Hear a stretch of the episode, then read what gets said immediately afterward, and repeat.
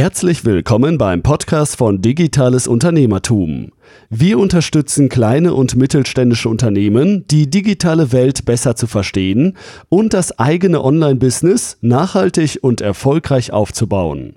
Begrüßt mit mir euren heutigen Gastgeber, Thomas Ottersbach. Auf geht's! Tja, ich darf euch recht herzlich zu einer weiteren Podcast-Episode willkommen heißen.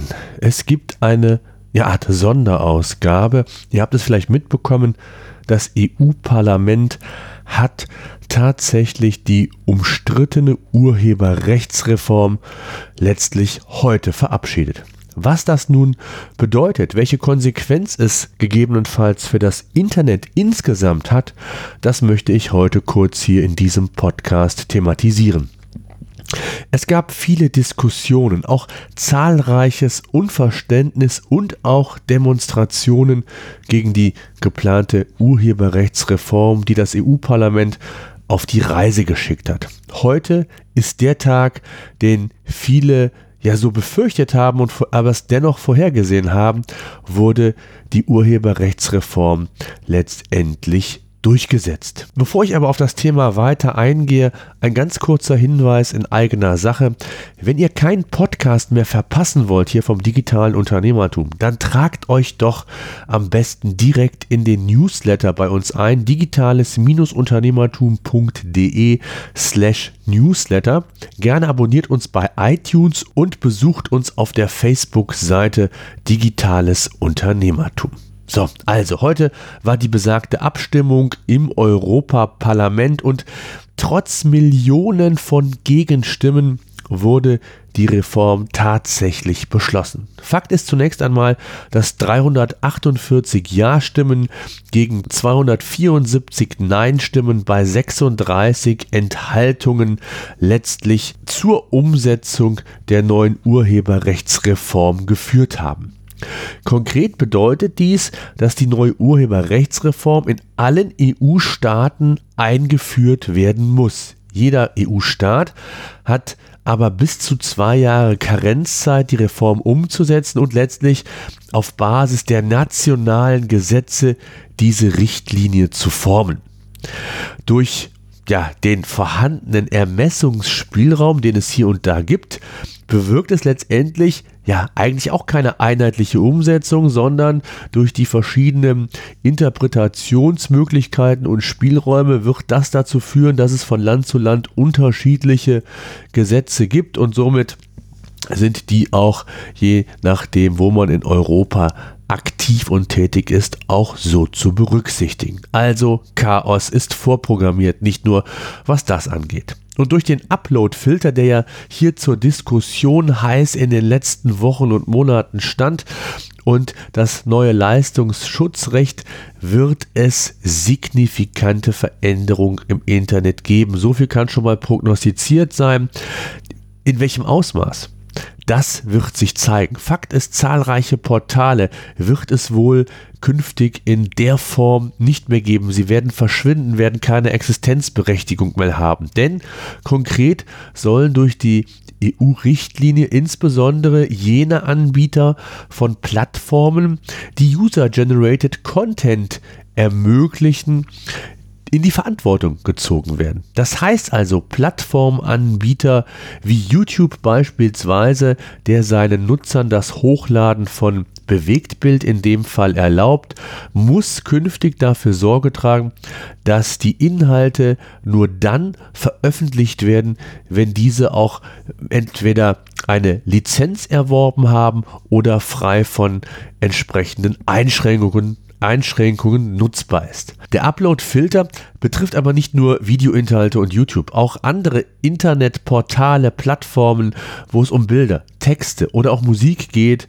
sind hier letztendlich betroffen und müssen sich künftig an diese neue Urheberrechtsreform richten. In der Praxis, äh, ich habe es gesagt, äh, ist das nicht umsetzbar.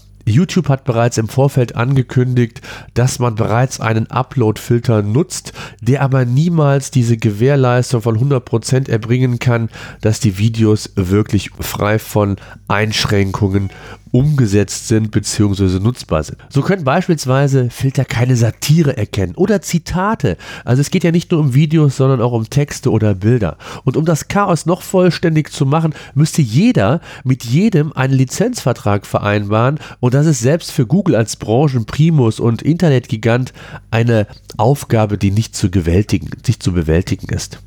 Was hat das nur für konkrete Konsequenzen und Ausmaße? Die genauen Ausmaße und Konsequenzen sind noch nicht vorhersehbar. Fakt ist, das Internet wird sich verändern und wird in der Form, wie wir es heute kennen, wohl möglich nicht mehr vorzufinden sein. Und dabei habe ich in der letzten Podcast-Episode doch gesagt, dass Videos immer wichtiger werden für die mobile Suche. Ja, das werden sie auch. Und wie gesagt, zwei Jahre dauert es noch. Wer also hier äh, nicht in Panik geraten will, und das kann ich nur empfehlen, sollte natürlich weiter auch auf Bewegtbild und Video ersetzen, denn es wird sie in irgendeiner Form geben. In welcher Form, Ausprägung, wie auch immer das Prozedere aussieht, das wird die Zeit letztendlich zeigen. Und Google hat im Vorfeld ja auch bereits angekündigt, dass im Falle der Zustimmung für die Richtlinie auch Google News beispielsweise geschlossen werden muss. Und YouTube als zweitgrößte Suchmaschine mit einem extrem hohen Stellenwert auch für Unternehmen mittlerweile wird ja wird sich verändern.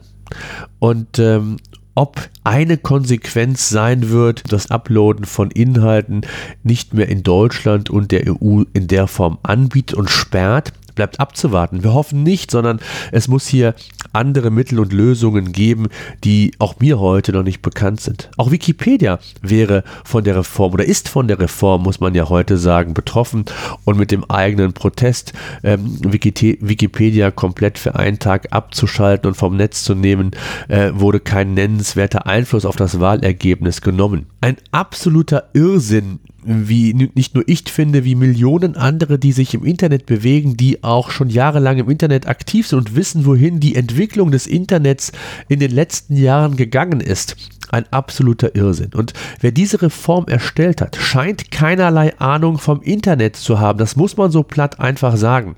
Denn Plattformen jeglicher Art entstehen immer mehr und bieten die Möglichkeit, Inhalte hochzuladen, der Öffentlichkeit publik zu machen. Das Thema Meinungsfreiheit ist präsenter denn je. Klar muss man hier auch natürlich die andere, die, die dunkle Seite natürlich berücksichtigen. Aber hier muss man mit dem entsprechenden Fingerspitzengefühl rangehen und nicht mit einer Hauruck-Aktion ähm, diese Urheberrechtsreform ähm, auf die Straße bringen. Ein YouTube kann auch trotz seiner Macht und Größe nicht zu 100% heute gewährleisten, dass alle Inhalte sauber und ohne Lizenzverstoß veröffentlicht wurden.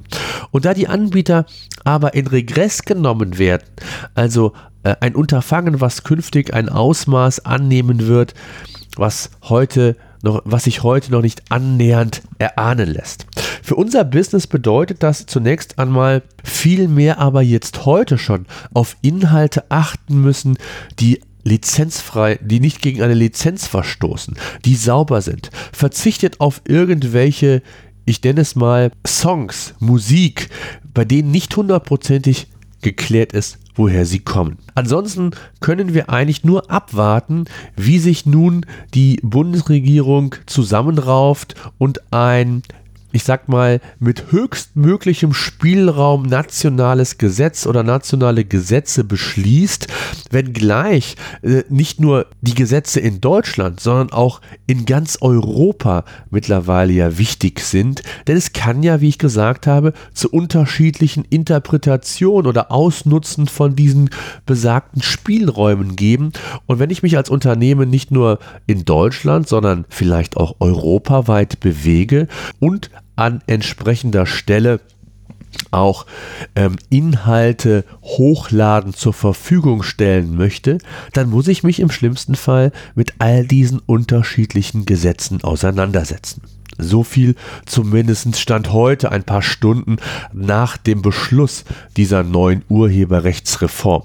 Ich bin gespannt, wohin die Reise geht und mich würde natürlich eure Meinung interessieren. Was glaubt ihr? Wohin wird die neue Urheberrechtsreform führen? Was wird sich verändern aus eurer Sicht? Schreibt es mir gerne in unsere Facebook-Seite unter Digitales Unternehmertum. Schreibt mir auch gerne eine E-Mail podcast at digitales-unternehmertum.de. Mich interessiert das Thema brennend, vor allen Dingen mit der mit dem entsprechenden Weitblick der Skepsis, dass wir uns hier schon noch umschauen werden, genau wie die Engländer sich heute nach dem Brexit immer noch den Euro zurückwünschen. Da bin ich mir ganz, ganz sicher. Ich hoffe, dass wir das nicht in ein paar Jahren auch bezüglich dieser Urheberrechtsreform sagen oder entsprechend sagen werden. So, in diesem Sinne, diese äh, ganz spontane Podcast-Episode aus aktuellem Anlass musste einfach sein. Ich wollte euch so ein bisschen mitnehmen, wollte euch aufmerksam machen auf das, was uns bevorstehen könnte. Ähm, auch hier werde ich gerne nochmal eine ausführlichere Podcast-Episode zu machen. Falls ihr hier Fragen haben solltet, stellt sie mir gerne an die besagte E-Mail-Adresse, postet es bei Facebook, egal wo. Auch da werde ich dann nochmal ausführlich eine Podcast-Episode zu aufnehmen. In diesem Sinne, danke fürs Zuhören. Wir sehen uns auf YouTube. Ich mache trotzdem auf YouTube weiter, keine Sorge, und hören uns hier im Podcast. So, das war unser Podcast für heute. Eine Bitte habe ich noch. Ich würde mich freuen, wenn ihr unseren Podcast bei iTunes oder über welchen Kanal auch immer ihr den Podcast entsprechend hört, bewerten und abonnieren würdet. Gerade wenn ihr keinen Podcast künftig mehr verpassen wollt, würde ich mich über ein Abo sehr freuen. Ansonsten, wenn ihr Fragen haben solltet, Themenwünsche, Interviewpartner, schreibt mir an podcast.digitales-unternehmertum.de.